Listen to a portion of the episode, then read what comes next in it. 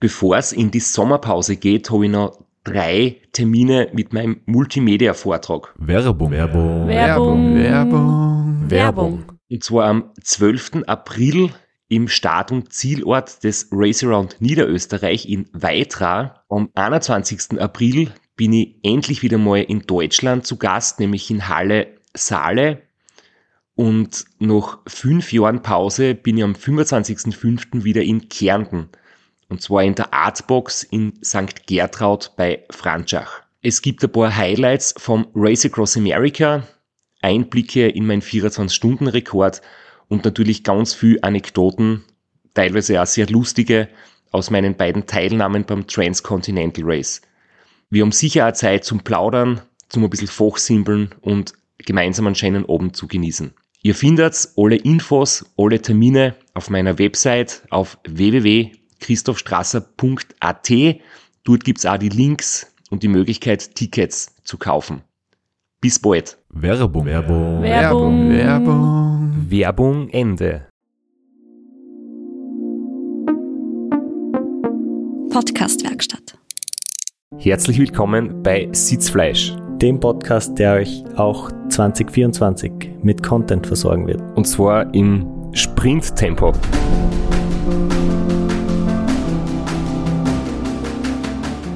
Wir machen weiter wie gehabt und wir haben heute eine Spezialfolge und da wollen wir gar nicht viel herumlabern um den heißen Brei. Ich habe es eh im Intro schon versucht, nur unterzubringen. Kleine Anspielung auf das Thema heute. Ich wollte noch meine kreative Idee einbringen, mit einem guten Intro ins neue Jahr starten. Es geht ums Sprinten. Unter anderem. Und äh, wir haben einen sehr coolen Gast, der sich für uns Zeit genommen hat, der selbst Podcast macht, der selbst äh, Content Creator ist und das Allerwichtigste, der Fahrradprofi ist und uns ein bisschen was erzählen wird über sein Leben als Fahrradprofi. Fahrradprofi klingt so nett. Man kann auch sagen Berufsradfahrer, wie es auf Eurosport immer heißt. Ja, und deswegen werden wir unsere Leitung nach Köln aufbauen. Währenddessen möchte ich noch kurz äh, unseren Gast vorstellen, weil wir haben ja das Interview schon aufgezeichnet, gerade eben. Beziehungsweise wir haben es äh, Ende Dezember schon aufgenommen. Das heißt, das, was ihr jetzt hören werdet, ist Stand vor eineinhalb Wochen circa. Und wir treffen uns heute mit Rick Zabel. Rick ist seit 2014 Fahrradprofi oder Berufsradfahrer in der World Tour und fährt seit 2020 bei, beim Team Israel Premier Tech. Er selbst macht den äh, sehr beliebten und auch von uns immer wieder gern gehörten Podcast Plan Z. Und ich denke, konträrer kennt unsere Art des Radfahrens nicht sein. Während wir halt irgendwie ewig lang und tagelang am Rad sitzen, ist es für den Rick ähm, ja, entscheidend, in kurzer Zeit maximale Leistung zu bringen. Wenn er als Sprinthelfer versucht, im, im Zielsprint sein Captain in hoffentlich siegreiche Position zu bringen. Am nächsten kommt wahrscheinlich noch das Einzelzeitfahren bei den Profis, wo man lange Zeit und Anführungszeichen konstant die Leistung bringt, aber Sprinten ist halt wirklich eine komplett andere Welt. Und die vorher aufgebaute Verbindung nach Köln steht jetzt. Herzlich willkommen, Rick Zabel. Hi. Ja, ich freue mich auch. Vielen, vielen Dank für die Einladung. Ich fange gleich ganz frech an. Wir haben jetzt nochmal gerade äh, in der Vorbereitung ein bisschen drüber gelacht, weil äh, du liegst jetzt herum, offensichtlich. Und wenn man Bilder sieht von Garen Thomas, der liegt auch immer herum beim Podcasten, ist es so ein Profi-Ding, dass man, so, wenn man nicht am Rad sitzt, äh, nur herumliegt, um sich zu regenerieren. ja, ich habe mich hier im, im Kinderzimmer versteckt, weil das ist die ruhigste Ecke bei mir zu Hause, um äh, einen Podcast aufzunehmen. Aber ja, ich glaube schon, ne, wenn man, wenn man viele Stunden auf dem Rad sitzt und oft hart trainiert, dann ist man froh, wenn man sich äh, hinlegen kann. Und mein Vater hat früher immer gesagt, äh, als Rennfahrer, äh, wenn du sitzen kannst, steh nicht und wenn du liegen kannst, setz dich nicht hin, so ungefähr. Also äh, das habe ich auf jeden Fall, das habe ich auf jeden Fall verinnerlicht. Ich kann das auch nur bestätigen. Also es, es klingt irgendwie so banal oder fast fast peinlich, wenn ich sage, ich, ich bin ein paar Stunden gestanden oder so, man hat irgendwo einen Termin, man sitzt im Auto, man hat einen Vortrag und ist irgendwie so nach sieben Stunden wieder zu Hause und auch wenn es nicht anstrengend war körperlich, die Füße dann einfach weh.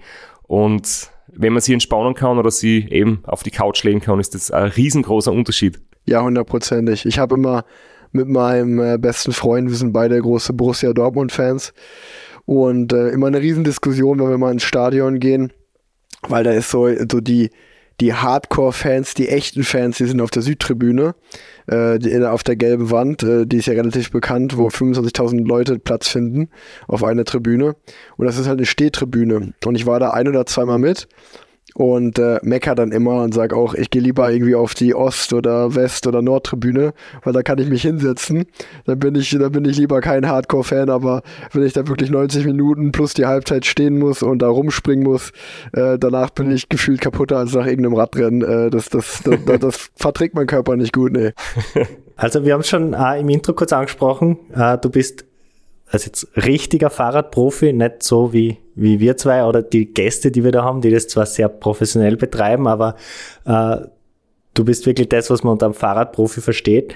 Und äh, von außen schaut es ein bisschen aus wie, wie Jet Set Live. Du kommst direkt von Mallorca. Klingt aber schon auch ein bisschen anstrengend für uns. Vielleicht kannst du uns jetzt einfach so jetzt aus der Vorbereitungsphase kurz mitnehmen. Wir haben für dich die letzten äh, drei Wochen vielleicht in deiner vermeintlichen Off-Season ausgeschaut? Na, ich war jetzt viel ähm, im Süden, in Spanien, vor der Weihnachtszeit. Äh, ich bin eigentlich damals äh, im 6, am 26. November, also Ende November, war ich schon mal zehn Tage auf Mallorca. War dann zwei Tage kurz zu Hause in Köln, weil ich 30 Jahre alt geworden bin und dann eine kleine Feier gemacht habe mit Freunden. Und ähm, bin dann nach der Feier eigentlich direkt ins Teamtrainingslager geflogen nach Girona war, war da eine Woche und habe jetzt nach, dem, nach der Woche Teamtrainingslager nochmal ein paar Tage nochmal äh, auf Mallorca rangehangen. Ähm, einfach aus dem Grund, weil natürlich äh, das, das Wetter deutlich besser ist im Süden. Und ähm, ja, so der November ist noch, so das ist ja so, der erste November ist so ganz klassischer Trainingsstart in die neue Saison für die meisten Radprofis. Und ähm, den November, den kann man aber noch ja, relativ entspannt sehen. Da weicht man auch gerne mal aus auf den Mountainbike, auf den Gravelrad ähm, oder geht ein bisschen laufen, geht schwimmen. Also macht auch alternative Sportarten, geht, geht ins Gym und äh, da sind die Stunden auf dem Rad äh, nicht allzu viele und auch noch nicht so intensiv.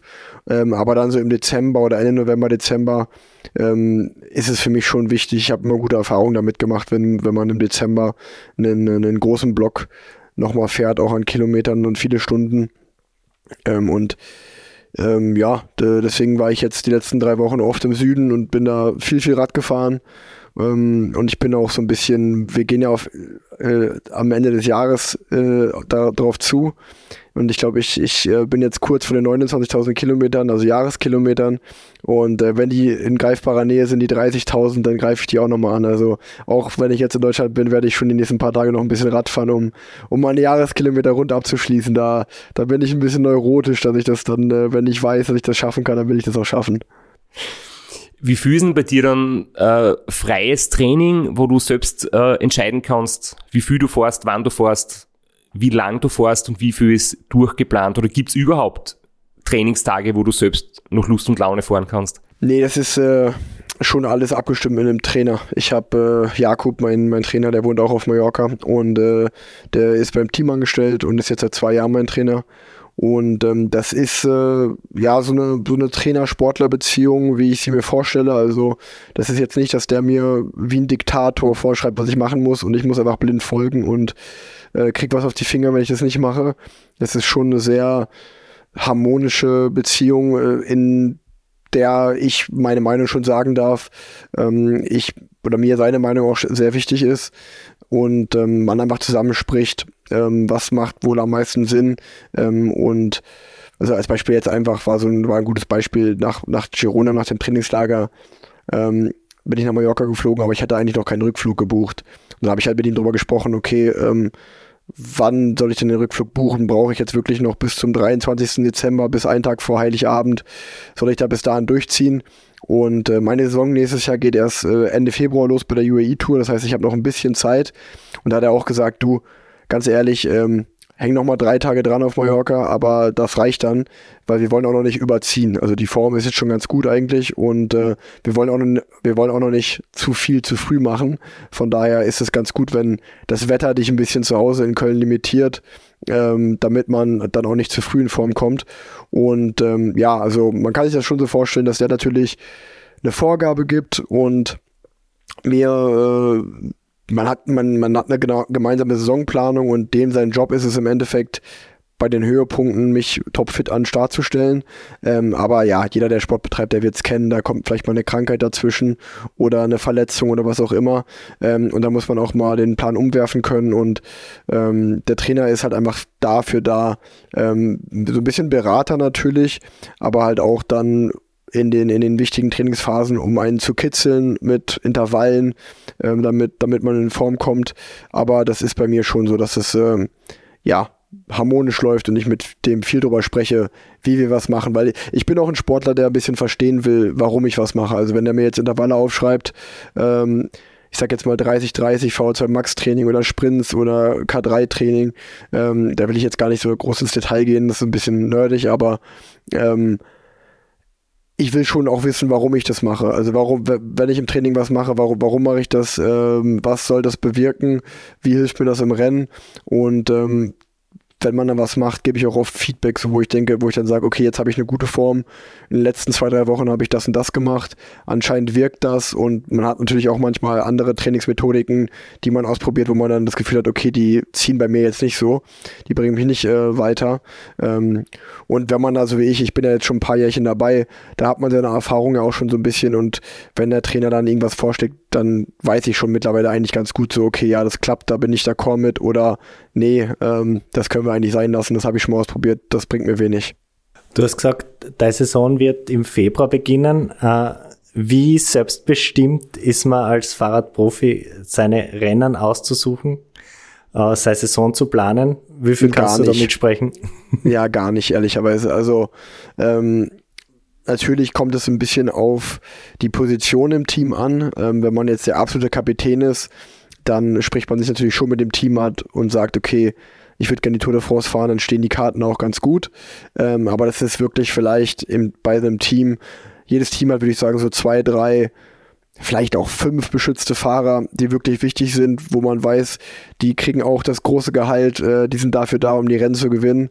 Und da bespricht man den Kalender natürlich so, dass, ähm, dass das Sinn macht. Aber das, das ist eigentlich wirklich für die wenigsten Fahrer der Fall. Ähm, die meisten Fahrer kriegen einfach vom Team, ähm, also ich werde schon immer gefragt, welche Rennen ich unbedingt fahren will und dann sage ich zum Beispiel auch immer so, ja hier Deutschland Tour oder das Rennen in Hamburg so ähm, ähm, oder auch klar, irgendwie jeder will glaube ich jedes Jahr die Tour de France fahren im besten Falle. Ähm, das heißt, man darf schon seine Wünsche äußern, aber ja, ähm, wenn das, wenn das Wünsche sind, die leicht zu erfüllen sind, wie zum Beispiel die deutschen Rennen zu fahren, dann macht das Team das gerne auch mit. Aber ähm, von 30 Fahrern sagen bestimmt 25, ich würde gerne die Tour de France fahren.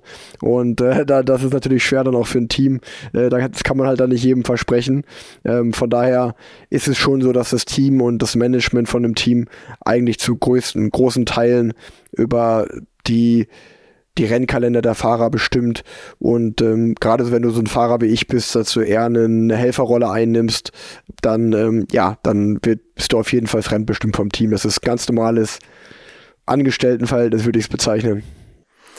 Du hast jetzt vorher schon gesagt, wie ungefähr das Training ausschaut und du hast da jetzt natürlich gesagt, du bist schon jetzt lange dabei, also jetzt dann das, das zehnte Jahr in der ähm, auf der Tour. Hast du noch die Zeiten miterlebt, wo im Winter irgendwie ausschließlich Grundlagentraining stattgefunden hat oder wo irgendwie sechs, sieben Stunden Grundlage am Plan gestanden sind? Oder hast du quasi diese moderneren Trainingsmethoden, wie sie jetzt angewendet werden, Intervalltraining, auch in der Vorbereitung, äh, bist du mit dem groß geworden? Ähm, nee, ich bin schon noch ein bisschen äh, alte Schule groß geworden, würde ich sagen. Also ich bin 2014 Profi geworden und ähm, also auch jetzt fährt man noch lange Grundlage. Also wir sind auch ein, wir hatten auch einen Tag jetzt in Girona, wo wir sieben Stunden gefahren sind und 240 Kilometer am Ende hatten. Also so lange Grundlageeinheiten gibt's auch noch, aber halt nicht nicht mehr nur. Also mittlerweile ist halt auch normal, du, du, du baust die langen Tage, die sind auch wichtig, die baust du natürlich mit ein, aber es ist halt auch wichtig, diese zwei, drei Stunden Sessions, die kürzer sind, aber dadurch halt deutlich intensiver, ähm, die, die sind, die haben wir natürlich, sind über die letzten Jahr- Jahre einfach eingekehrt. Aber ich bin schon noch groß geworden, ähm, war, sei es mit den Nationalteams gewesen oder auch später mit den Teams, wo es komplett äh, stupide auch gar nicht nach Stunden ging, sondern nach Kilometern, wo gesagt wurde, wir fahren irgendwie einen Dreierblock 160, 180, 200 Ruhetag und dann äh, 180, 200, 220 und dann war man halt so seine 10, 12 Tage auf Mallorca und hat dann so die Kilometer Tag für Tag abge, abgearbeitet ähm, und die Kilometer gefressen. Und ähm, da war halt auch noch ganz andere Weisheiten, also gerade was so Ernährung und so angeht, ähm, kann ich mich gut daran erinnern, wie man meistens mit dem Teams in irgendwelchen Halbpensionen Hotels war und dann war ihm klar, okay, ich muss beim Frühstück möglichst viel essen, um möglichst weit im Training zu kommen, weil Essen war noch ein Essen war noch ein Zeichen von Schwäche. Ähm, am besten hat man nur ein oder zwei Riegel dabei und das war eigentlich eine Schmarch, wenn man die während des Trainings isst. Ähm, Möglichst und- nur eine Flasche Wasser. Ja, so ungefähr. Ähm, das das äh, genau. Und, und äh, dann ist man vom Training nach Hause gekommen und hat eigentlich äh, sozusagen, war schon halb im Hungerast und musste dann aber irgendwie noch diese zwei, drei Stunden oder wie lange es auch immer war, bis zum Abendessen überbrücken, äh, weil man gesagt hat, jetzt zerre ich nochmal richtig aus nach, nach dem Training. Und ähm, dann beim Abendessen hat man dann alles wieder reingestopft, was halt so ging. Ähm, ja, die, die Zeit habe ich auch schon mitgemacht und äh, es ist auf jeden Fall sehr lustig, wenn man die heutige, das heutige Wissen hat und einfach weiß, wie wichtig es ist, direkt nach, dem, nach einer sportlichen Einheit sofort äh, die Speicher wieder aufzufüllen und äh, wie wichtig es auch ist, wenn man ja lange Leistung auf dem Rad bringen will, dass man halt konstant Energie auch zuführt über Gels, Riegel oder was auch immer. Und äh, das ist schon sehr witzig, wenn man jetzt so darauf zurückguckt und sich denkt, okay, eigentlich haben wir damals alles falsch gemacht, was man so falsch machen konnte. Wie, wie, wie konnte man eigentlich schnell Radfahren so? Vielleicht noch eine Frage, wenn wir jetzt gerade so in, in dem Trainingsthema drin sind. So äh, eine Radsaison dauert ja richtig lang. Also bei dir beginnt es im, im Februar. Heuer waren die letzten Rennen Oktober, vielleicht im November auch noch irgendwas. Äh, wie ist das Verhältnis zwischen Training und Wettkampf dann während der Saison? Fährt man nur mehr von Rennen zu Rennen oder gibt es dazwischen noch äh, größere Trainingsblöcke? Ähm, ich finde, dass es, sich- es sich gerade ändert. Also es war schon, äh, wie du gerade gesagt hast, eigentlich so, dass äh, ja jetzt in drei Wochen geht die Saison wieder los äh, bei der Tour und Under im Januar und dann ist wirklich Tour of Guangxi in, in China ist so Mitte Oktober das letzte Rennen. Das heißt, äh, eigentlich hat man zehn Monate Saison und dann halt nur den November und Dezember rennfreie Phase. Und dann gibt's halt noch so andere verrückte Fahrer wie Van der Poel, Van Aert und Pitcock und Co. Die fahren in der Phase noch Crossrennen äh, oder andere Fahrer fahren sechs Tage Rennen im Winter. Also es gibt auch die, die wirklich gar keine Pause machen. Ähm, aber ja, es war im Radsport schon normal, richtig viele Renntage zu haben, also irgendwie so 80, 90 Renntage pro Saison. Das wurde ja jetzt von der UCI so ein bisschen limitiert. Ähm, und ich muss auch sagen, dass das bei mir, also bei mir sind eigentlich so seit ein paar Jahren konstant die Renntage runtergegangen. Wenn ich früher immer so zwischen 70 und 80 Renntagen hatte, waren es die letzten Jahre wirklich eher nur noch 60, 50 oder sogar dieses Jahr waren es, glaube ich, sogar nur 45. Und ähm, das heißt, die Tendenz geht schon dahin, dass man sagt, okay, ähm, wir, wir suchen uns Blöcke in der Saison raus. Ich sag jetzt mal, wenn du die Tour de France vorbereitest, dann weißt du ganz genau, okay, es gibt irgendwie, ich fahre jetzt die UAE-Tour und dann ist der erste Block bis Anfang April bis Paris-Roubaix, in dem ich weiß, da muss ich performen. Und dann kriege ich nochmal eine Pause, eine kleine Pause vom Team. Dann fährt man wieder ins Höhentrainingslager, bereitet das Ganze vor, weil dann im besten Falle kommt dann der zweite Block. Dann Mitte Juni fährt man nochmal ein paar Rennen äh, zur Vorbereitung für die Tour de France, fährt dann die Tour, fährt dann vielleicht noch paar Wochen nach der Tour ein paar Rennen, dann ist auch wieder vorbei. Also, dass man die Saison mittlerweile mehr so in Blöcke aufteilt eigentlich und ähm, dazwischen drin auch schon nochmal rausnimmt, wo man vier, fünf Wochen keine Rennen fährt, um da wieder nochmal spezifisch zu trainieren, in die Höhe zu gehen. Ähm, und das ist jetzt, mittlerweile ist es schon bedachter, finde ich. sieht man, wenn man die Tour de France Vorbereitung mitverfolgt von den Top-Favoriten, dass jetzt nicht mehr jeder die Dauphin Libéré fährt im Vorfeld und äh, das war immer sowas wie die Generalprobe. Ähm, das ändert sich jetzt alles sehr mit, mit ausgewählten Terminen. Ja, ja, ja. Ja, auch zum Beispiel die, die, wie du sagst, Tour de Suisse oder Dauphiné Libéré waren ja immer so die Vorbereitungsrennen äh, für, die, für die Tour. Und mittlerweile so jetzt in meinem Bereich, die meisten Sprinter fahren keins von beiden mehr, weil die ganz, weil die halt alle sagen, okay, ähm, die Rennen sind schon so hart und das ist ja auch eine Rundfahrt, die acht Tage geht. Äh, wenn man da zu tief geht, dann hat man nicht die nötige Frische für die Tour, die man, äh, die dann halt auch drei Wochen geht. Ähm, von daher ist es jetzt schon alles bedachter. Werbung. Werbung. Werbung. Werbung. Werbung. Die Weihnachtsfeiern, die Weihnachtsfeiertage liegen hinter uns und jetzt ist die Zeit, wo man sie nicht so gern auf die Waage stellt, aber es ist die Zeit der guten Vorsätze. Bist du ein Freund von guten Vorsätzen im neuen Jahr? Bin kein Freund davon, aber wie jeder andere habe ich immer große Ziele Anfang des Jahres. Aber wie es sehr, sehr vielen geht, äh, schaffe ich es nicht, alle sehr, sehr lang durchzuhalten. Tatsächlich ist es so, dass zwei Drittel der Menschen ihre Neujahrsvorsätze nicht über den Jänner hinaus durchhalten können. Oft liegt es daran, dass die Ziele zu ambitioniert sind und deshalb braucht es smarte Ziele, oder? Für mich persönlich ist so, dass ich mir die Ziele eigentlich schon ja, im November setze. Also ich glaube, wenn man, wenn man Radl fährt und fürs nächste Jahr trainiert, beginnt ja das Training irgendwann im Herbst oder spätestens im Dezember. Und da geht's für mich eigentlich los. Aber klarerweise ist das neue Jahr immer so ein spezieller Moment und sie Ziele zu setzen ist schon gut, aber ich glaube, man soll nicht sein ganzes Leben umkrempeln. Es ist immer wichtiger, länger dran zu bleiben und kleine Schritte zu machen, einen nach dem anderen und nicht von heute auf morgen alles verändern wollen. Das ist meistens nicht nachhaltig. Und auch so ein Schritt, der Schritt zur besseren Gesundheit könnte sein, eine tägliche Routine zu entwickeln. Das ist ganz wenig Aufwand. Ein Scoop AG1, 250 Milliliter Wasser täglich trinken und man kommt seinem Ziel einer besseren Gesundheit immer näher. Warum unterstützt AG1 unsere Gesundheit? Es ist eine wissenschaftlich basierte Mischung hochwertiger Inhaltsstoffe in Pulverform. Vitamine, Mineralstoffe, Bakterienkulturen, Antioxidantien, Pilzkomplexe und mehr als 70 Zutaten aus echten Lebensmitteln. Und weil AG1 auf dem wissenschaftlichen Konzept der Nährstoffsynergien beruht, können die Wirksamkeiten der einzelnen Nährstoffe verstärkt werden, um unsere Gesundheit möglichst ganzheitlich zu unterstützen. Das heißt, AG1 ist ein Produkt, das viele andere Supplemente oder Nahrungsergänzungen ersetzt. Die hohe Qualität von AG1 passt zu vielen Ernährungsweisen. Es ist ohne künstliche Aromen, Farb- oder Konservierungsstoffe, ohne Gluten, Eier oder zugesetzten Zucker oder Nüssen und Milch. Wir beide nehmen AG1 schon seit mittlerweile zwei Jahren und was mir einfach auffällt, ist, dass ich einerseits für mein Im- Immunsystem was Gutes tue und andererseits, dass mein Energielevel einfach besser konstant hoch bleibt. Das ist ganz anders, wie zum Beispiel, wenn man Kaffee trinkt, hat man einen kurzzeitigen Koffein-Push und der lässt dann recht bald nach. Und mit AG1 bleibt der Energielevel einfach konstant. Auf www.drinkag1.com slash Sitzfleisch kannst du das monatliche Abo abschließen, dann wird dein Nährstofffundament frei Haus geliefert. Es ist monatlich kündbar und du kannst jederzeit pausieren. Mit unserem Sitzfleisch-Code gibt's dann einen Jahresvorrat Vitamin D3 und K2 plus 5 Travel Packs kostenlos dazu und ihr findet unter drinkag1.com slash Sitzfleisch alle Infos zu den gesundheitsbezogenen Angaben.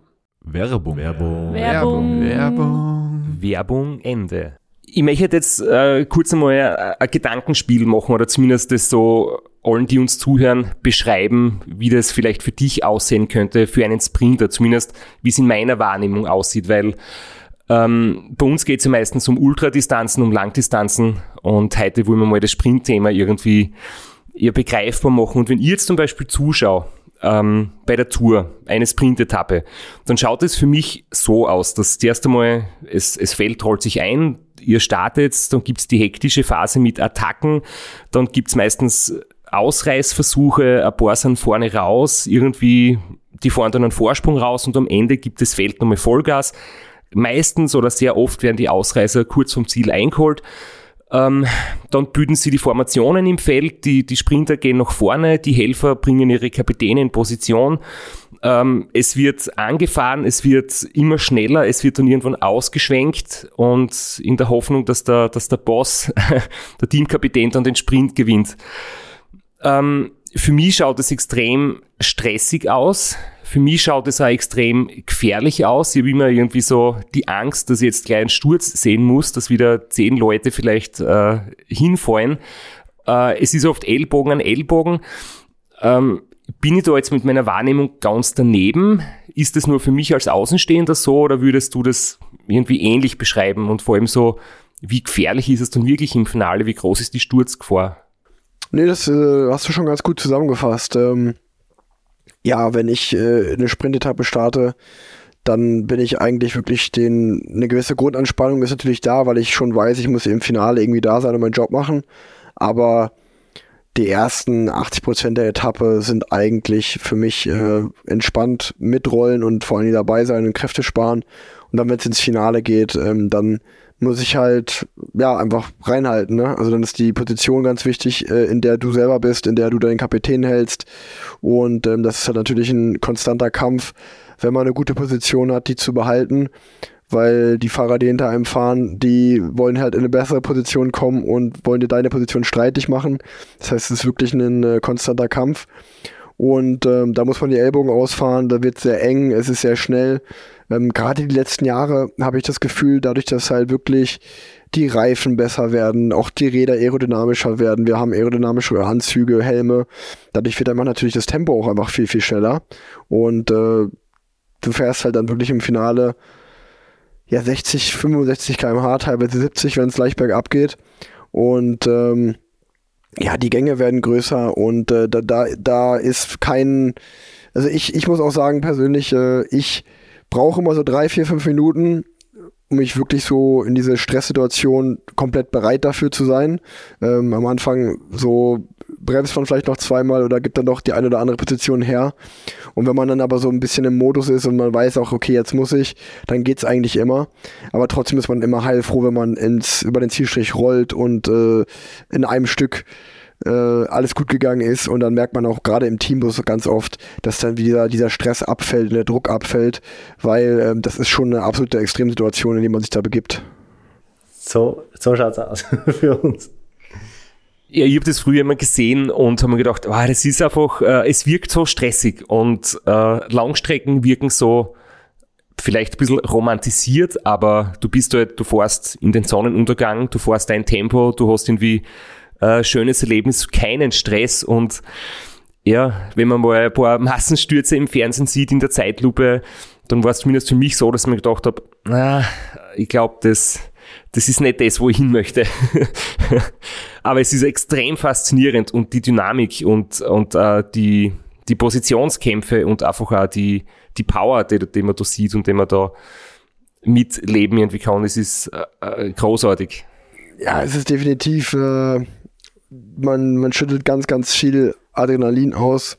Und es ist halt schon auch mal wie ein Spiel, ne? Also dadurch, dass du, also jetzt mein, mein gerade mein Job irgendwie so als Sprintanfahrer, ich bin ja auch der letzte Mann vorm Sprinter, das heißt, ich komme ja wirklich im besten Falle komplett in die heiße Phase rein, also auf den letzten Kilometer bis irgendwie 200 Meter von Zielstrich im, im besten Falle. Und ähm, da ist es natürlich dann wirklich, äh, ja, wie so, äh, ich, ich versuche das mal so ein bisschen wie so ein Spiel zu sehen, weil man kann natürlich jeden Tag der Beste sein, aber jeder versucht es natürlich. Und ähm, wenn du bei der Tour vielleicht so fünf, sechs Sprints hast und zwei, drei davon fährst du wirklich gut an und machst einen super Job im Finale, dann ist das halt eine super Quote, weil das Niveau ist so hoch, dass du bist auch immer mal in einem Sprint zu weit hinten, in einer nicht so guten Position oder kommst manchmal gar nicht zum Sprinten durch einen technischen Effekt oder was auch immer. Und ähm, von daher, wenn man, wenn man, also ich, ich fühle mich da schon auch dann durch den, Adre durch den Adrenalin und alles ganz schön am Leben und habe schon auch den Anspruch, da irgendwie dann reinzuhalten und vorne dabei zu sein und zu zeigen, dass ich ein guter Anfahrer bin. Das ist schon äh, ja ziemlich ziemlich cool, äh, aber auch stressig. Äh, also es hat es ist so ein bisschen so eine Hassliebe, sage ich mal. Wenn es gut läuft, und man hat einen guten Sprint gut angefahren. Im besten Falle gewinnt der Teamkollege, dann ist natürlich pure Ekstase. Ähm, aber man weiß halt von vornherein, okay, in einer guten Saison sind es vielleicht fünf Sprints, die so verlaufen. Und äh, die anderen 20, die man fährt, äh, fährt man halt durch, durch über den Zielstrich und denkt sich, okay, im besten Falle nicht gestürzt, hoffentlich eine gute Platzierung und ähm, ja, aber man kann halt nicht jeden Sprint gewinnen. Aber die, die man dann gewinnt, die sind natürlich umso schöner. Darfst du uns verraten, was du äh, da als letzter Mann in einem guten Sprint äh, für Watt aufs Pedal bringst? Weil, weil kurz, kurz, noch, kurz noch Hintergrundinfo, damit du uns einschätzen kannst, wenn wir unsere Leistungsdiagnostik fahren, wir fahren eben dieses Insight PPT-Protokoll und da ist der erste Teil des Tests 20 Sekunden Sprint und dann halt 3 Minuten, 6 Minuten, 12 Minuten Ausbelastung und ich bin jetzt zum Beispiel nicht der schlechteste Radlfahrer, aber ich schaffe in den 20 Sekunden 800 Watt und das ist halt nicht unbedingt extrem hoch für einen Sprint. Ja, also ich habe äh, gar nicht einen, einen riesen hohen Peak Power habe ich gar nicht so. Also ich glaube, meine Peak Power, da reden wir von einer Sekunde, ähm, liegt ja so zwischen 1520, 1550 Watt. Ähm, bei 78 Kilo, die ich wiege. Ähm, das ist jetzt, deswegen bin ich auch kein purer Sprinter geworden, weil so die, da, da hört man ja dann auch ab und an mal, dass der eine oder andere sogar diese 2000 Watt knackt. Äh, da bin ich auch weit von entfernt. Ähm, und ja, 15, 20 Sekunden habe ich, hab ich schon gute Werte. Also ich glaube, da über, über 5 Sekunden fahre ich schon so 1350 und 10 Sekunden kann ich auch noch 1200, 1100 Watt fahren. Aber ich glaube, meine, meine allergrößte Stärke ist eigentlich eher so die Minute. Ähm, ich bin erst dieses Jahr meinen, meinen neuen Bestwert gefahren, weil ich äh, so einen Minuten All-Out-Test mache ich immer mal ganz gerne. Es wird dann auf jeden Fall eine lange Minute, aber ich glaube, da liegt mein Bestwert jetzt gerade bei einer Minute 900. Ich glaube, ich hab, bin bei 900 Watt, so genau, knapp 900 Watt genau für eine Minute. Das ist ordentlich. ja gut, aber dafür fahrt, äh, was fahrt ihr? Ihr fahrt irgendwie 24 Stunden lang 300 Watt oder so. Das kann ich mir auch irgendwie nicht vorstellen. 275 waren es bei mir. Aber ich wollte gerade sagen, das ist aber für mich auch, wo ich mir denke, okay, das ist ja auch Wahnsinn. Also ich glaube, das ist immer, wenn man, wenn man das nicht macht und sich da selber nicht so reinfuchst, äh, dann erscheint die Leistung äh, immer super, super krass. Und äh, ich denke mir halt, okay, wenn ich jetzt fünf Stunden Training mit 275 Watt fahren müsste, hätte ich schon da richtig äh, Respekt am Morgen, weil ich, da bin ich mir, also wahrscheinlich würde ich es schaffen, aber das wäre so, das war einfach so super eklig für mich. Also einfach so dieses konstante Drauftreten, ähm, da, da graut es mir vor, da hätte ich auch nicht so Bock drauf. Normalerweise stelle ich die Frage immer am Beginn, aber jetzt sind wir so haben wir uns verplaudert quasi. Äh, wie bist denn du eigentlich zum Radsport gekommen? Ich meine, äh, jeder, der deinen Nachnamen kennt, der wird es vielleicht denken können. War das so klassisch einfach immer dabei gewesen und dann automatisch rein oder war das und das ist dir passiert, unter Anführungszeichen, oder war das immer dein Wunsch und du wolltest das unbedingt? Nee, ähm, ich habe mit zwölf, glaube ich, angefangen mit Radsport und drei Jahre davor habe ich Fußball gespielt, weil ich einfach bei mir in der Schulklasse haben halt alle Fußball gespielt und ähm, dann war mein Freundeskreis da, deswegen war das für mich normal auch dabei zu sein. Aber das hat mir tatsächlich, äh, das hat mir eine Zeit lang sehr viel Spaß gemacht, aber dann irgendwann auch nicht mehr so. Und dann habe ich damit aufgehört. Und dann lag natürlich die Wahl Radfahren mal ausprobieren ähm, nicht, nicht weit weg. Aber das war nie so, dass ich als Kind wenn ich meinem Papa bei den Radrennen zugeschaut habe, mir gedacht habe, ja, das will ich auch mal machen. Ich war immer super gerne beim Rennen, ich habe die Atmosphäre mal sehr genossen, ich fand das immer richtig cool. Ähm, aber wirklich als Fan dabei zu sein oder als Sohn von meinem Papa und ich fand es halt eher cool, dann irgendwie in den Teambus mit rein zu dürfen und da eine Cola zu trinken im Teambus oder eine Fanta oder sowas. Ähm, und ähm, aber ich hatte jetzt nie irgendwie die Gedanken, ja klar, ich werde auch mal Radrennfahrer. Ähm, ich, ich hatte aber schon Spaß beim Radfahren, ganz normal ähm, habe meistens mit meinen Großeltern Radtouren gemacht. Und äh, ja, wie gesagt, in dieser Phase, als ich damit Fußball aufgehört habe, habe ich so eine Zeit lang keinen Sport gemacht. Und das, dann habe ich auch gesagt, ich will wieder irgendwie in einen Verein. Und äh, der Ort, in dem ich groß geworden bin, in Unna, ähm, in Westfalen, der, der, hat halt einen guten Radverein und dann habe ich da einfach mal so ein ja, Probetraining gemacht und habe mich ja nicht direkt wohlgefühlt und bin dann da reingewachsen und da waren es auch einfach dann die, die Leute, die ich im Radverein kennengelernt habe, diese, ja, heutzutage würde man sagen, die Community, aber wirklich so die Gesellschaft der anderen. Ähm, das hat mir eigentlich Spaß gemacht. Dieses so zusammen Radfahren, was man zusammen erlebt, durch Höhen und Tiefen gehen, ähm, das hat mich, das hat mich eigentlich da dafür ja so richtig begeistert und meine Eltern haben das schon immer unterstützt. Äh, mein Papa ja, der hat mir auch keinen Wunsch abgeschlagen, wenn ich irgendwie einen Materialwunsch hatte, dann hat er schon versucht, das irgendwie möglich zu machen. Das fand ich schon noch mal ganz cool. Aber die waren jetzt nie so, dass die so richtig pushy hinter mir standen oder so oder gesagt haben, ja, du musst jetzt Profi werden oder eh, so, so war das toi toi toi zum Glück nie. Ähm, ich bin dann ja irgendwann auch auf der Sportschule gegangen. Das war auch meine eigene Entscheidung, wo ich aus Sport dann halt weggegangen bin, von weit weg von zu Hause. Und äh, das erste Mal, als ich wirklich ähm, ja, dann, da ich mal so ein bisschen Druck von meinem Papa oder so auch bekommen habe, war, als ich dann, ähm, ich, ich, habe ich hab ja mein Abitur abgebrochen, weil ich gesagt habe, ich habe ein Angebot von einem Drittligateam damals, äh, als ich 18 geworden bin und habe gesagt, ich will Profi werden. Und ähm, da, hat mein Papa, da war mein Papa halt nicht begeistert von äh, die Schule für die Radsportkarriere, sage ich mal, liegen zu lassen oder, oder die, die Schulkarriere erstmal hinten anzustellen und das Radfahrding auszuprobieren. Und äh, da war dann das erste Mal, dass er dann auch zu mir gesagt hat, wenn er denn irgendwie gesehen hat, dass ich dann vielleicht mal im Winter auch mit Freunden mal was getrunken habe oder was auch immer, dass er zu mir gesagt hat, äh, Kollege, äh, du hast sozusagen, du machst das nicht für, damit du irgendwie High Life hier machen kannst, sondern wenn du jetzt sagst, du willst Profi werden, dann trainier aber bitte auch wie ein Profi und leb wie ein Profi, ähm, weil du hast jetzt die Chance bekommen, dann nutz sie bitte auch. Und ähm, das habe, das habe ich, dann, da war ich schon deutlich älter, als ich dann so mal in diese Konversation gegangen bin, äh, dass, äh, was es eigentlich heißt, Radprofi zu sein und äh, was es heißt, das so ein Leben zu, zu pflegen. Ähm, das habe ich als Jugendlicher nicht gerne gehört, aber mittlerweile bin ich auch schon was älter und kann das verstehen, dass meine Eltern dann so waren oder mein Vater vor allen Dingen.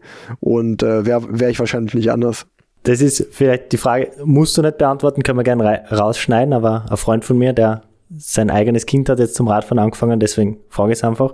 Äh, nachdem du es jetzt von beiden Seiten kennst, du bist selbst Vater, würdest du deinem Kind Leistungssport empfehlen oder würdest du es einfach zulassen oder versuchen zu verhindern? Nee, ich würde es schon auf jeden Fall empfehlen. Ob das Radsport sein muss, bin ich mir unsicher ähm, ich, ich sehe schon Parallelen zu mir, dass einfach so, ich glaube, das ist halt normal, ne? wenn mein, mein, okay, mein, mein zweiter Sohn, der ist jetzt noch sehr jung, bei dem noch nicht, aber mein Oscar, mein ältester Sohn, der ist jetzt drei Jahre alt und er sieht halt tagtäglich, wie ich halt mich umziehe und halt dann ein paar Stunden jeden Tag fürs, zum Fahrradfahren weg bin. Und ähm, der steht dann auch mal an der Haustür und sagt mir Tschüss und sagt, ah, Papa, Fahrradfahren. Und sage ich, ja, genau. Und ähm, der liebt halt auch jetzt schon sein eigenes Fahrrad und äh, fährt dann halt dann, ist früher Laufrad gefahren, fährt jetzt auch so ein bisschen Rad. Und ähm, ja, du siehst einfach, wie viel Spaß ihm das macht. Und da sagt er auch mal, guck mal, Papa, ich fahre auch Fahrrad, ich fahre auch Fahrrad, wo, wo ich mir natürlich vielleicht schon so ein bisschen einbilde, okay, der sieht, dass ich das mache, dann findet er das auch toll. Und vielleicht war das bei mir irgendwie im Unterbewusstsein auch so.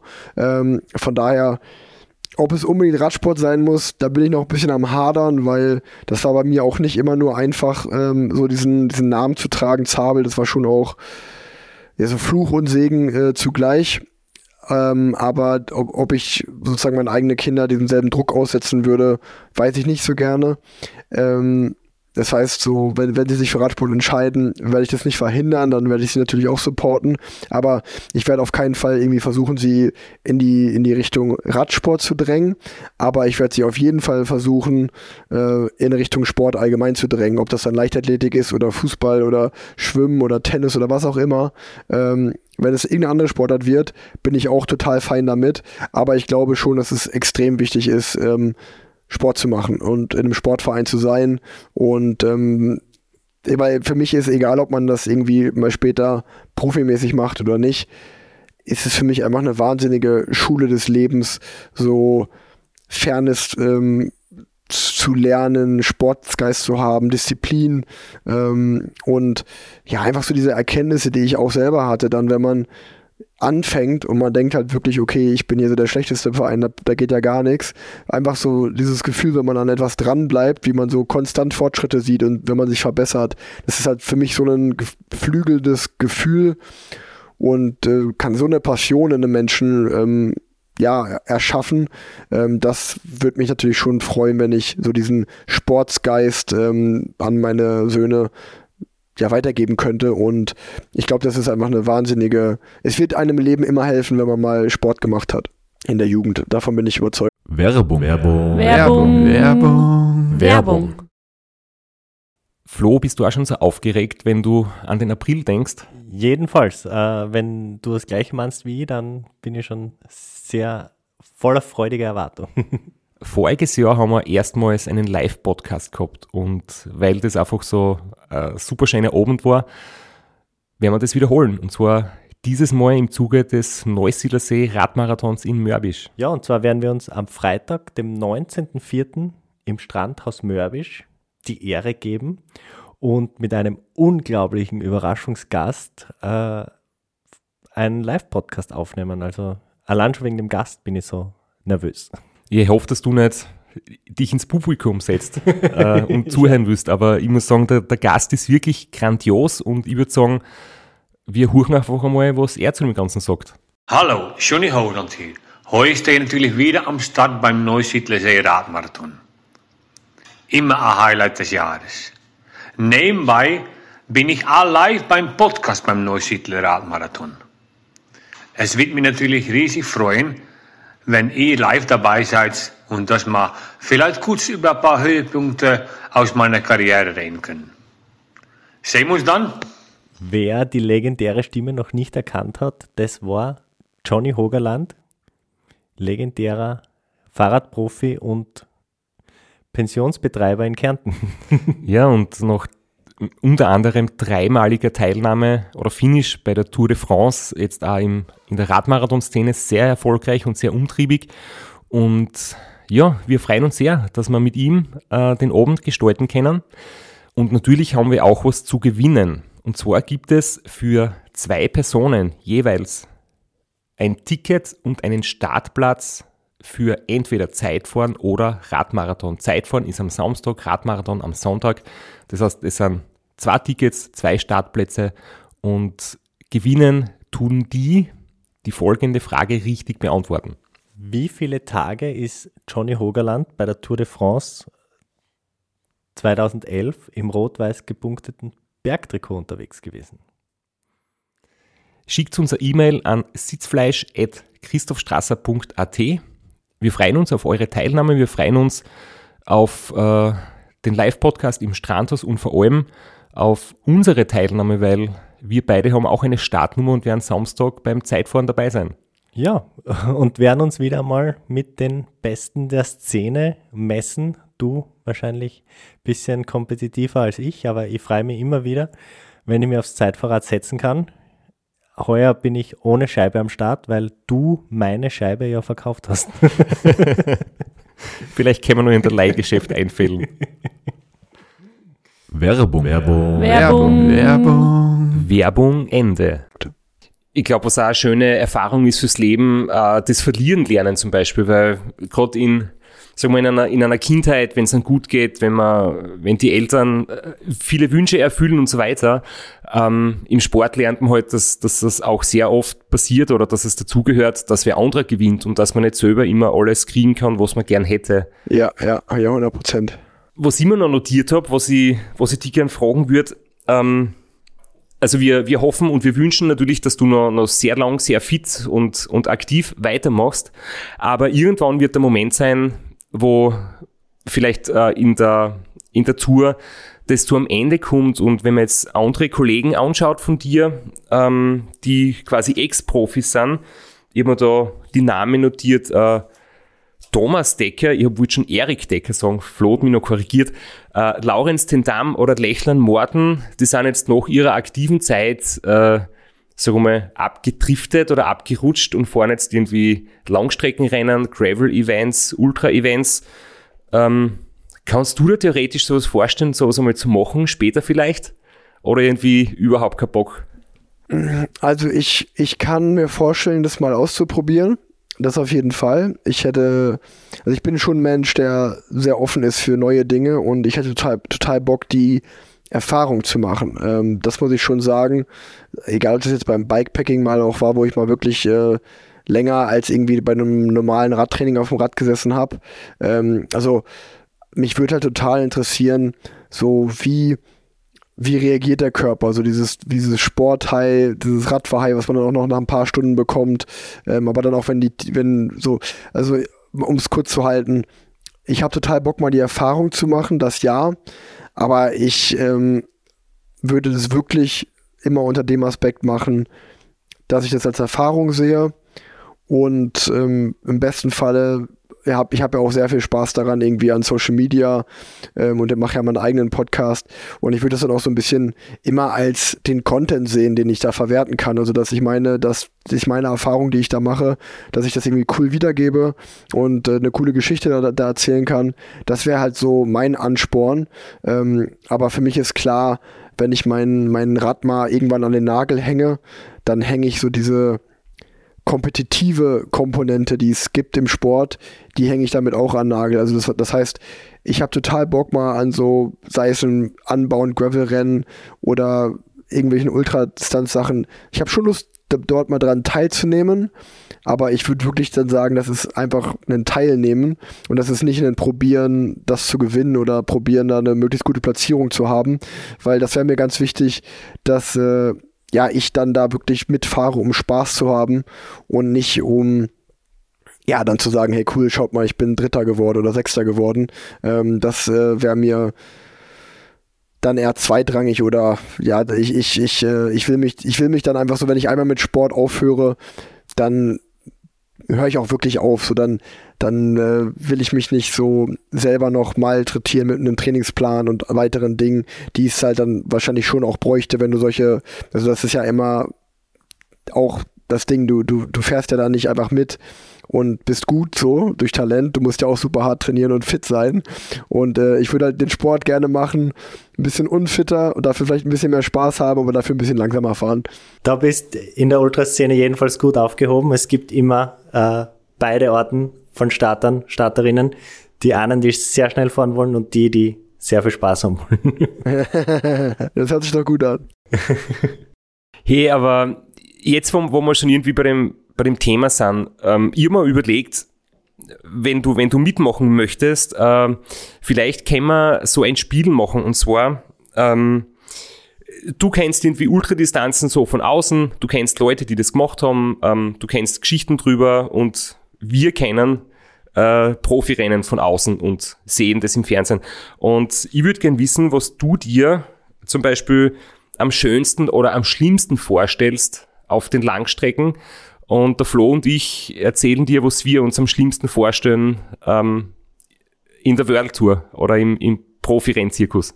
Ja, ich glaube, dass äh, das Schlimmste, was ich mir bei Ultradistanzen vorstelle, ich glaube, ich wäre dazu, ich weiß nicht, ob ich der Typ dafür wäre, ob ich da nicht ein bisschen zu weich für bin und ein bisschen zu wie soll man sagen, so auch zu verwöhnt, glaube ich einfach, ganz ehrlich. Also ich wäre jetzt nicht der Typ, der Bock hat auf Schlafmangel. Also das ist erstmal das, wo ich richtig krass Respekt davor habe, wenn ich irgendwie beim Race Across America oder was auch immer höre, ja, wir sind da in, ja, einfach in einer super schnellen Zeit darüber geballert ähm, und ich habe da fünfmal eine Stunde geschlafen zwischendurch, wo ich mir dann so denke, ey, sag mal, wie, wie funktioniert das?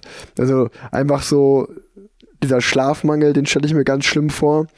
Und ähm, dann einfach, ich glaube, ich, ich hätte vielleicht ein bisschen mit, mit äh, der Einsamkeit zu kämpfen. Also ich habe ja im Radrennen schon auch, sei es im Gruppetto oder im Feld, Leute um mich herum, mit denen man auch, wenn es nicht super schnell ist, mal einen Schnack halten kann. Und einfach so dieses, die ganze Zeit mit dir allein sein. Ähm, weiß ich nicht, ob ich da, ob ich, das stelle ich mir schwierig vor. Und dann halt einfach ganz einfach so diese Klassiker, ähm, falsch verpflegt äh, krank werden oder Hungerast bekommen ähm, oder halt ja Durchfall bekommen oder ähm, eine Wettereskapade, super heiß, super kalt, ähm, so diese diese Tage gibt es ja auch im, im Rennsport und niemand steigt gerne aus, aber da ist es ja schon so, wenn jetzt irgendwie dann, also wenn es ganz, ganz schlimm ist, wird das Rennen abgebrochen oder, oder man sagt halt, okay, heute ist nicht mein Tag von den Wetterbedingungen und ich steige aus und ich biege irgendwie ab und lasse mich zum Bus fahren oder fahre mit dem Radschall zum Bus, dann ist da irgendwie dieses Kapitel auch beendet. Und das sind so die, ja, die Sachen, äh, die ich mir sehr, sehr extrem vorstelle, wo, wo, ich, wo man, glaube ich, ein harter Hund sein muss, wenn man da einfach so durchzieht. Ähm, ja, du hast jetzt Sachen gesagt, die wir, glaube ich, bestätigen können, oder? Jedenfalls die, die schwereren Momente, ja, ja. Aber es ist wahrscheinlich so wie, wie bei allen, dass man sich es äh, schlimmer vorstellt, als es eigentlich ist. Und es ist definitiv so, meiner Erfahrung nach, die positiven Erlebnisse überwiegen deutlich die negativen. Und, aber es stimmt schon.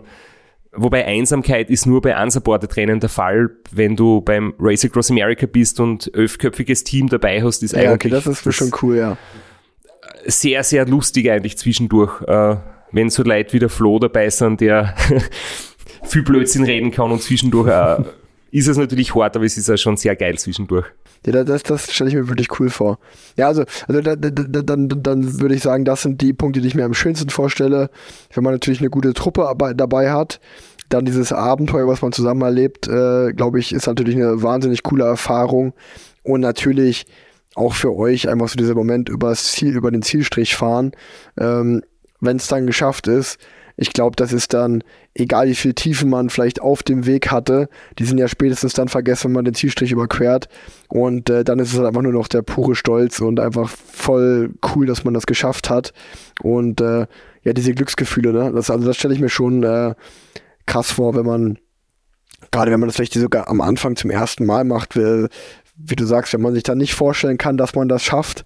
Und dann merkt man aber irgendwann so, wenn es zum Ende geht, so, ey, nee, ich schaff das. Ey, geil, ich schaff das wirklich. Und das stelle ich mir schon cool vor. Das, das ist wirklich, das ist wirklich sehr, sehr cool. Das, äh, als hättest du das schon selbst erlebt, klingt das.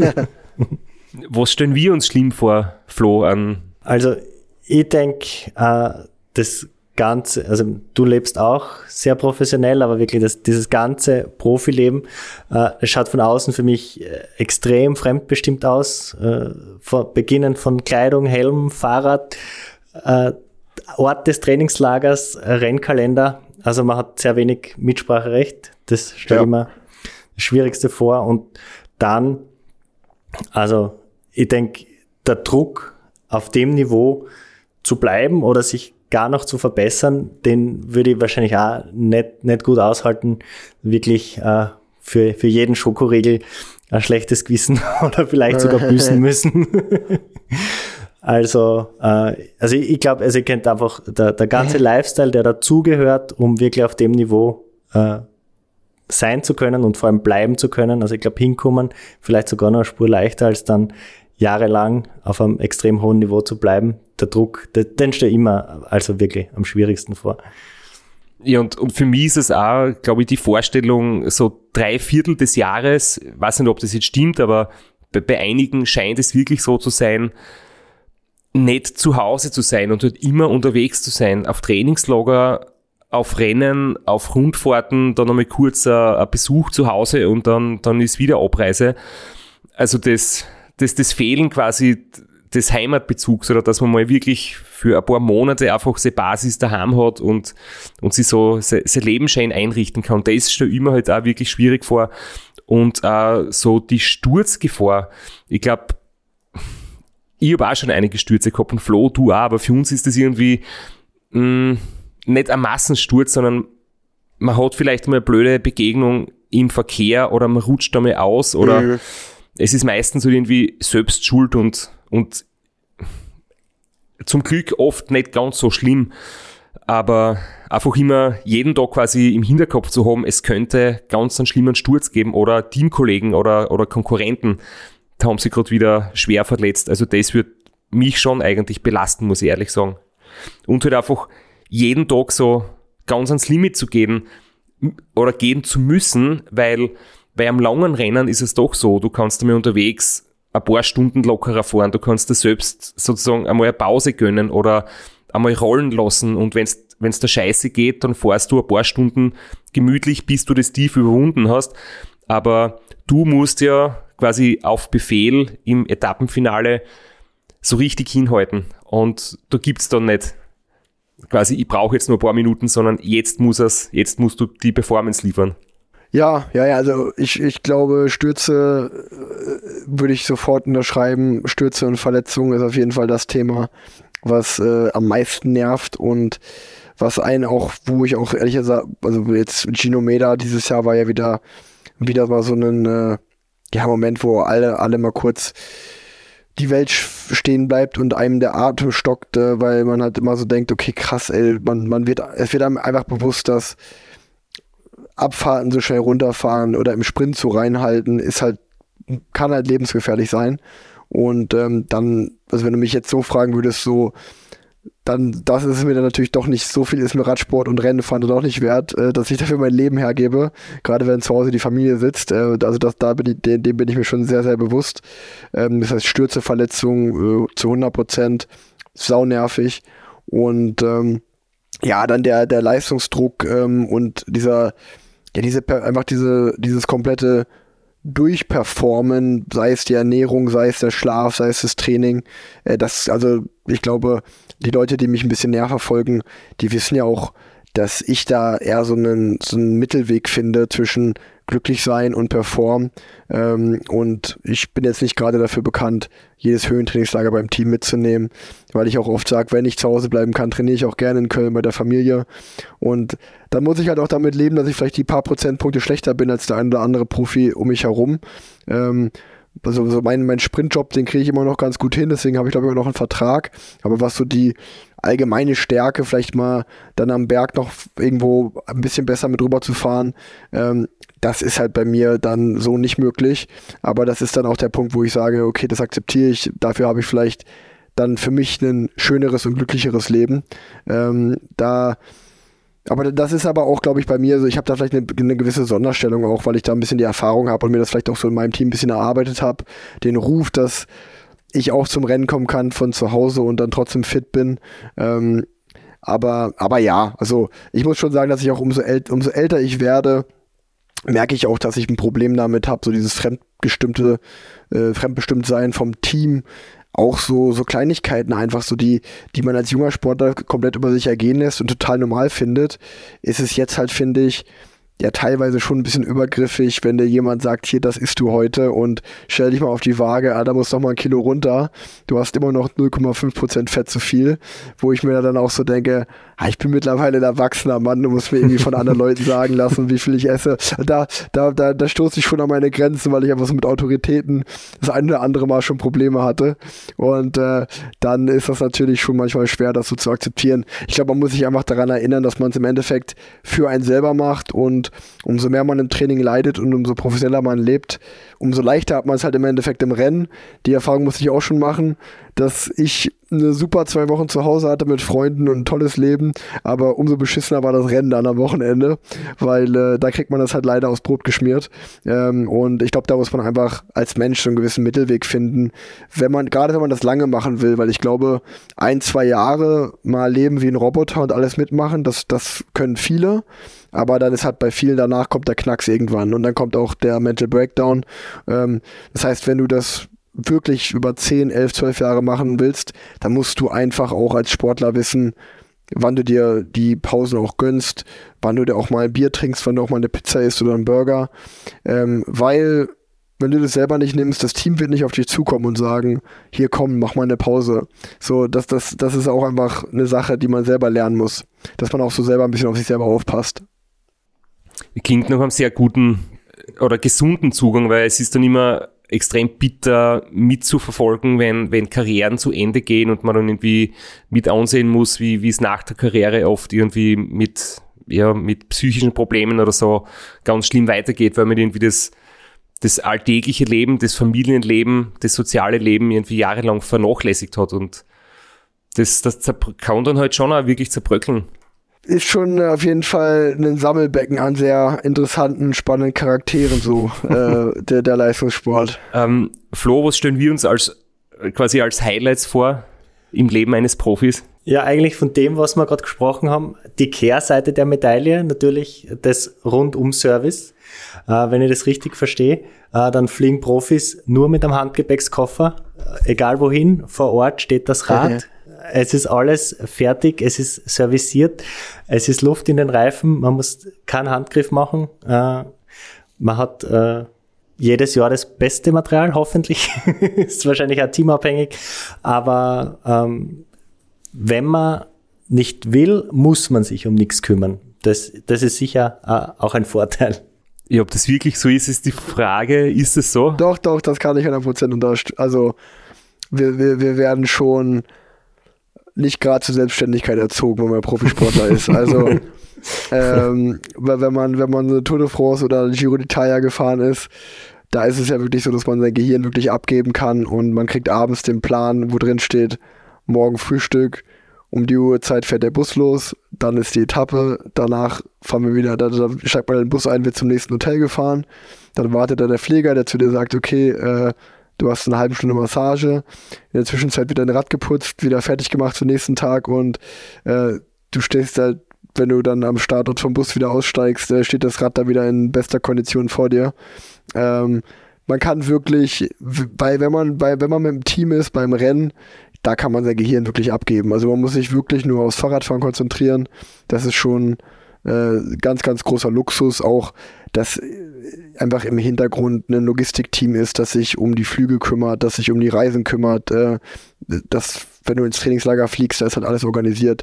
Ähm, das ist natürlich sehr, sehr schön und auch das, wie, wie ihr gesagt habt, wenn du jetzt Probleme beim Rad hast zu Hause, was auch immer, kriegst du halt, also wenn, wenn du jetzt stürzt und dein Rahmen ist gebrochen, dann sagst du halt Bescheid und kriegst halt ein neues Rad. Und äh, dann, ähm, ja, das ist natürlich schon großer Luxus. Äh, das, äh, dem sollte man sich auch bewusst sein, dass das ein großes Privileg ist. Klingt fast ein bisschen wie beim Ram. Ähm, die 23-Stunden-Etappe ist zu Ende. Eine Stunde schlafen mit Medizincheck, mit Physiotherapie. Währenddessen putzt der Flo mein Radl und dann geht's weiter. Haben wir noch eine Ähnlichkeit gefunden. Ähm, was, was ich mir auch noch extrem schön vorstelle, ist eben, du bist mit, also ich denke mal, ihr versteht euch großteils super im Team und du hast äh, meistens beim Training und immer bei den Rennen irgendwie coole Leute an deiner Seite, ihr seid, ihr seid äh, immer als Team unterwegs und, und habt wahrscheinlich Spaß und gute Stimmung. Und auch bei den Rennern irgendwie die Teamdynamik, das Gefühl, jemand gibt für dich sein Bestes, du gibst für den anderen dein Bestes, plus die Atmosphäre, Zuschauer, Stimmung, ähm, das stelle ich mir halt auch extrem geil vor. Ist das ja. Äh, ja. nachvollziehbar oder habe ich da jetzt eine zu romantische nee, nee, Vorstellung? Nee. Nee, das ist, ähm, das macht auch, ganz ehrlich, genau das macht auch den Riesenunterschied aus, ob du eine gute Saison hast oder nicht, weil, das kann ich auch ehrlich sagen, in den zehn Jahren, die ich jetzt Profi bin, ähm, ich war in Teams, wo es genauso war, dass du, also wenn du wirklich ein Team wirst und der eine für den anderen durchs Feuer geht und du hast eine geile Stimmung und lachst abends beim Tisch zusammen, dann macht das Rennenfahren auch Spaß.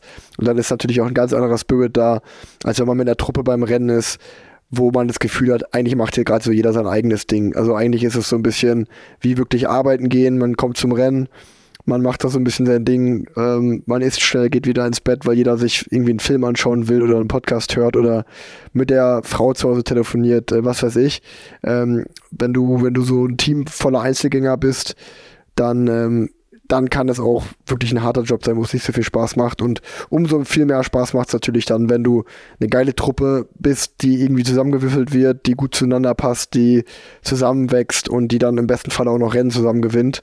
Ähm, das ist natürlich dann, dann, dann fühlt sich wirklich an wie, ja, Schulferien, äh, Klassenfahrt, keine Ahnung was. Also wieso, dann, dann wird man auch so, wenn man, dann sind alle so ne, die beste Version von sich selber und lustig und am Spaß und das sind so, das sind dann schon die coolsten Rennen und Momente, wenn man, wenn man so eine Truppe dabei hat, ja. Du hast vor, du hast vorgesagt, es ist äh, ein großes Privileg, dass dir und den Teamkollegen viel abgenommen wird. Organisation, Radlservice, äh, Trainingsplanung und so weiter und so fort. Ähm, blöde Frage, kann das manchmal ein bisschen eintönig auch sein, dass du sagst, äh, man, man könnte irgendwie unterfordert sein. Du bist, du bist super kreativ auf Social Media, du machst deinen eigenen Podcast, du hast definitiv viel anderes äh, dir aufgebaut. Aber gibt's Phasen oder vielleicht Kollegen, wo man sagt, hey, fürs weitere Leben wäre es schon geil, wenn man ein bisschen andere Dinge auch macht, nebenbei für die Karriere danach? Ja, also äh, ähm, ich glaube, das ist eine Typfrage. Ich äh, war ein Typ, der also bei mir kommt auch das Radfahren, das Training an erster Stelle. Aber auch wenn man einen langen Tag auf dem Rad hat, sei es fünf Stunden und wir fahren um 9.30 Uhr oder 10 Uhr los, selbst wenn man einen Kaffeestop macht, dann ist man ja trotzdem um 16 Uhr daheim. Und ähm, wenn ich dann um 10 oder 11 ins Bett gehe, dann ist es ja noch ein halber Tag, der da vor mir liegt. Und dann gehe ich zwar nochmal was essen äh, mit dem Team oder bin bei der Massage, aber dann habe ich trotzdem drei, vier, fünf Stunden Zeit. Und ich glaube, ich habe mir einfach, dann sei es der Podcast oder sei es irgendwie Instagram, mir macht es ja total Spaß, äh, Videos während des Trainings aufzunehmen und die dann cool zusammenzuschneiden und äh, was auch immer. Ähm, ich habe mir auf jeden Fall so einen kleinen, für mich ist es eher Ausgleich, weil das ist ja schon auch so ein Thema, was polarisiert. Ich krieg den Vorwurf auch öfters so, ja, du wärst ein viel besserer Rennfahrer, wenn du nicht so viel nebenbei machen würdest. Und äh, das denke ich ehrlicherweise nicht, weil äh, ich, ich bin schon ein Typ, der eher eingehen würde, wenn ich das nur machen würde. Und ich brauche das ein bisschen als Ausgleich ähm, auch mal aus der Radbubble rauszukommen, auch mit anderen Leuten Kontakt zu haben und ähm, ja, gleichzeitig mich so selber so ein bisschen zu verwirklichen. Weil das ja auch, man ist ja nicht sein Leben lang Radprofi und ähm, gerade wenn man jetzt vielleicht nicht der Tour de France-Sieger ist, der automatisch irgendwie im Gedächtnis bleibt, ähm, dann muss man sich vielleicht irgendwie einen Weg suchen, den Typ zu sein oder ja, einfach, einfach, also ich bin einfach ich selber und habe Glück, dass es vielleicht irgendwie auch ganz oft ganz gut ankommt und ähm, das ist ja natürlich schön, wenn dann, wenn man sich irgendwie während der Karriere auch ohne tausend Rennen zu gewinnen oder der erfolgreichste zu sein, trotzdem es irgendwie schafft, sich einen Namen zu machen und ähm, ja, die, die Szene positiv zu beleben und positiv zu beeinflussen. Und ich glaube, das gelingt mir eigentlich ganz gut und äh, das, das finde ich schon auch echt cool. Das macht mir, das macht mir sehr viel Spaß. Du nutzt äh, deine Plattformen und deine Bekanntheit auch äh, sehr, äh, um kritisch zu sein, auch gegenüber dem äh, Weltsportverband und das möchte man auch positiv hervorheben, weil wir uns auch sehr darum bemühen, aber teilweise auch daran scheitern, äh, den weiblichen Radsport äh, ins rechte Licht zu rücken. Äh, das möchte ich nur so anmerken, das äh, finde ich sehr, Danke, sehr, ja. sehr cool von dir.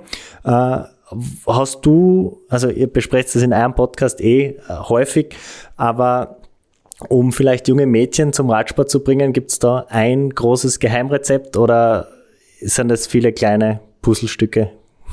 Ah, ich glaube Vorbilder.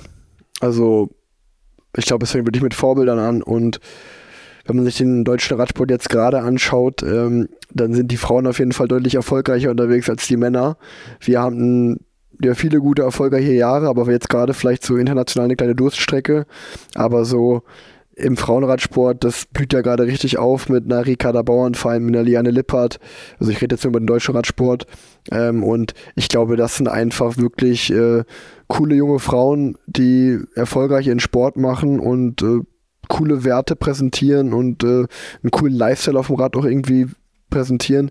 Und ich kann mir schon vorstellen, dass das viele junge Mädchen ähm, inspiriert, auch zu, zu, sagen, ja, so will ich vielleicht später auch mal sein.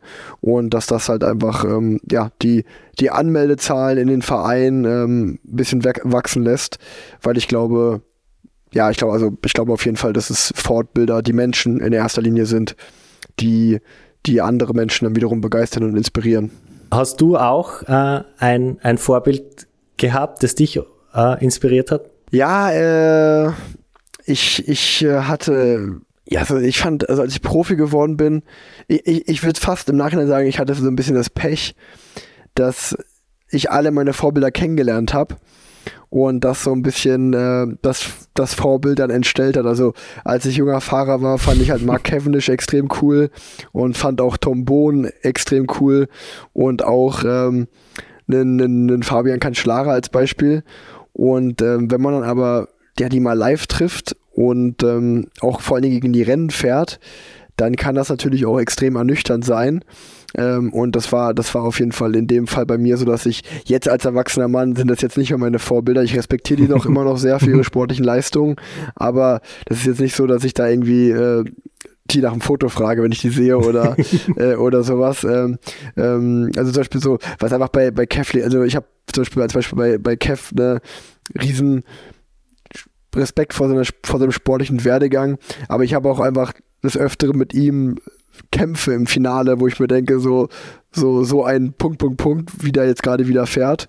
Und äh, das hilft dann halt natürlich nicht, äh, ihn weiter als Vorbild zu sehen. Und ähnlich war es, glaube ich, damals mit Tom Bohn und Fabian Cancellara. Die waren natürlich so gut, weil sie so Rennen gefahren sind, wie sie Rennen gefahren sind. Einfach extrem stark, aber halt auch andere nicht respektiert. Und ich bin halt einfach als junger Fahrer Profi geworden, wo es auch noch gang und gäbe war, wenn man junger Profi war, dass man auch so behandelt wird, sondern sozusagen so hier, das ist der Jungspund, ähm, der fängt wirklich ganz unten an in der Hierarchie. Und äh, ja, da war das für mich halt so, ach krass, ey, so Tom Bohne und Fabian Kanzlarer sind gar nicht so cool, wenn man gegen die fährt, sondern die sind nur vom Fernseher so cool. Vielleicht ist es für mich dann sogar gut gewesen. Ich bin auch ein großer Cancellara-Fan äh, immer gewesen und bin nie mit ihm im gleichen Rennen gefahren. Wird wahrscheinlich auch so bleiben. ja, wer weiß, sag niemals nie. Vielleicht, äh, weil wir jetzt schon so viel über die harten, schwierigen Momente gesprochen haben oder allgemein, was war der schönste Moment für dich im Radsport, wenn du das auf einen Moment äh, herunterbrechen kannst? Das ist ganz einfach. Das war meine erste Tour de France 2017. Das war wirklich, äh, ja, eigentlich unbeschreiblich, äh, weil als deutscher Fahrer ging die Tour damals in Düsseldorf los. Und das war meine erste Tour de France auch zugleich. Das heißt, so erste Tour de France, dann noch Start in Deutschland. Das heißt, das war schon mal ein traumhafter Start.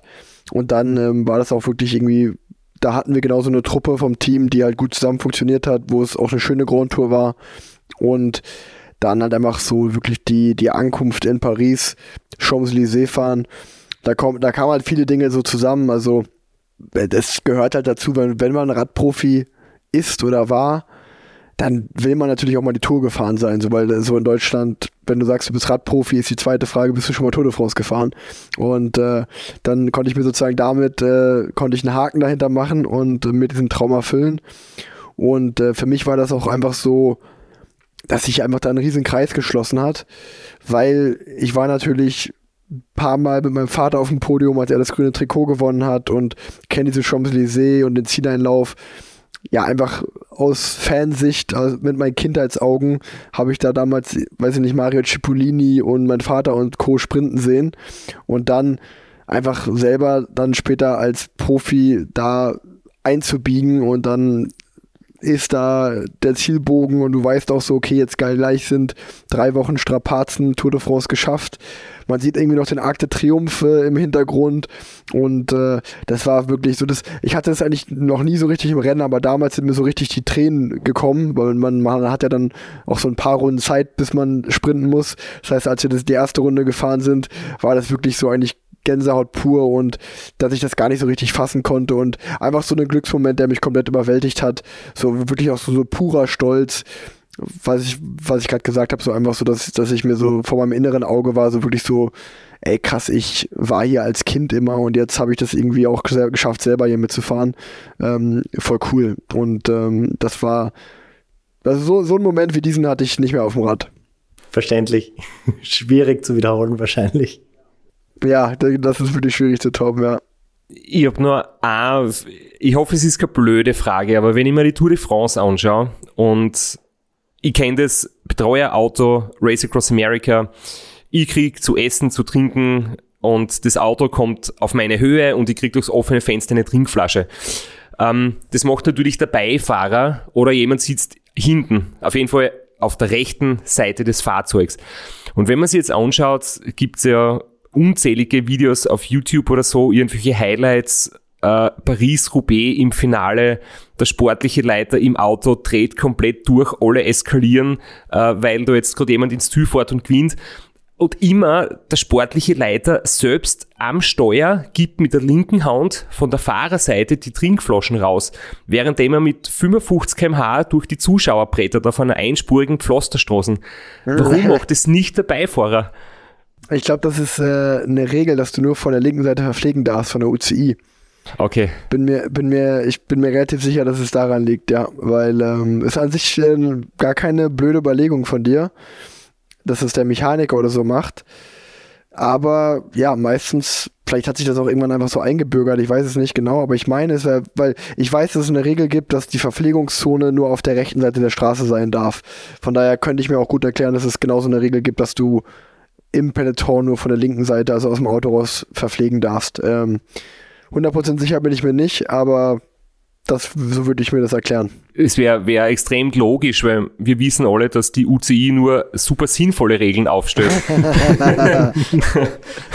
Das stimmt, ja. Da, da gibt es sehr schlaue Menschen, die sich das überlegt haben. Das Neueste, was ich gehört habe, äh, die Bremsgriffe, also die Hoods am Lenker, Ja. dürfen nicht mehr nach innen gedreht werden. Äh, warum? Weißt du das?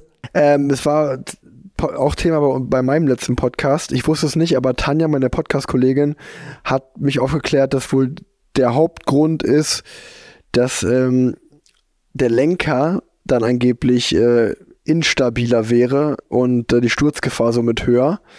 Wo ich aber auch dann im Podcast live gesagt habe, dass ich mir das nicht vorstellen kann, dass ob du den Bremsgriff nach rechts, nach links, nach oben, nach unten drehst, dass das den Lenker irgendwie ja instabiler macht oder eine höhere Bruchgefahr dadurch gibt, weil wenn das wirklich ein Grund wäre, kann ich mir nicht vorstellen bei den heutigen Standards, dass dann diese Lenker überhaupt auf den Markt kommen dürften. Ähm, wahrscheinlich ist es auch einfach nur irgendein Vorwand, aber ich bin auch mal gespannt, wie konsequent diese Regel verfolgt wird, weil es gibt ja zum Beispiel auch diese Regel mit den Socken, dass die nur ein Drittel der Wade bedecken darf und wenn man ehrlich ist, wenn man schaut mal ins Feld, dann haben ganz, ganz viele Fahrer so Aerosocken an, die schon halbe Kompressionsstumpfe sind. Und da sagt halt auch niemand was. Ne? Also es gibt auch so Regeln. Die, ich habe zu Tanja gesagt, wer weiß, was da intern Thema ist, dass die die Regel jetzt sozusagen zum Thema machen, dass man vielleicht über irgendwas anderes nicht spricht. Ich weiß es nicht. Aber ähm, ja, das ist auch wieder ein bisschen komisch. Wir haben ein ein allerletztes Thema noch, weil wir ein bisschen über Eigenständigkeit und Fremdbestimmtheit gesprochen haben. Hat dir schon jemand gesagt, du solltest für aus Aero-Gründen deine Haare schneiden, weil äh, der Straps muss sich das ständig anhören. Ganz oft, ganz oft. Das ist ich glaube, das ist ja sowieso mein, mein äh, Thema Nummer eins. Also ich glaube, wer mir auf Instagram folgt, der weiß, dass ich mir, dass ich mich selber nicht zu ernst nehme und gerade auch wenn Leute das Gegenteil davon mir sind, also dass sie, dass sie sich sehr ernst nehmen, dann ist es für mich immer ein gut gut gefundenes Fressen, da mal auch einen Spaß drüber zu machen, ähm, über so diese elitären Regeln, was man darf und was man nicht darf und ähm, ja, und, und das habe ich, ich meine, das ist, das ist einer der Klassiker, dass äh, die Fragen, die ich am meisten bekomme, ist, was ist mit deinen Tattoos, wenn du darauf stürzt, den Arm? Sind die dann weg? Was ist mit deinen Tattoos? Und ja, warum schneidest du nicht die Haare? Das so, wäre doch viel aerodynamischer. Ähm, das sind so die, ja, die kriege ich, krieg ich öfters zu hören. Ich höre das auch manchmal und ich denke mir immer, solange die, die Haare auf den Beinen weg sind, ist, ist alles gut. da sind wir uns vielleicht alle einig, dass das äh, besser aussieht. Ja, das stimmt, das stimmt. Also, wenn, also wenn, wenn du meine Beine jetzt gerade sehen würdest, äh, die sind sehr behaart. Die habe ich auch nicht fürs, äh, da habe ich auch ein paar Nachrichten bekommen, weil wir hatten jetzt sozusagen, unser neues Teamtrikot wurde gelauncht und äh, da habe ich auch fürs Fotoshooting meine Beine nicht rasiert, weil ich mir gedacht habe, ja komm, ey, dafür, nur dafür rasiere ich mir die Beine jetzt nicht. Ähm, ich bin dann da auch schon, ja, ich, ich, mir macht einfach keinen Spaß, Beine zu rasieren. Ich mache das nur, weil man das machen muss fürs Rennen. Ähm, das heißt, die Wolle wird erst fallen, ein, zwei Tage vor meinem ersten Rennen, vorher nicht. Ähm, das heißt, wenn mich irgendwann Leute im Trainingslager sehen, auch wenn das Wetter gut ist und ich habe kurze Hose an, wundert ich euch nicht, ich habe noch behaar behaarte Beine bis Mitte Februar, dann wird rasiert, wenn die Saison dann losgeht.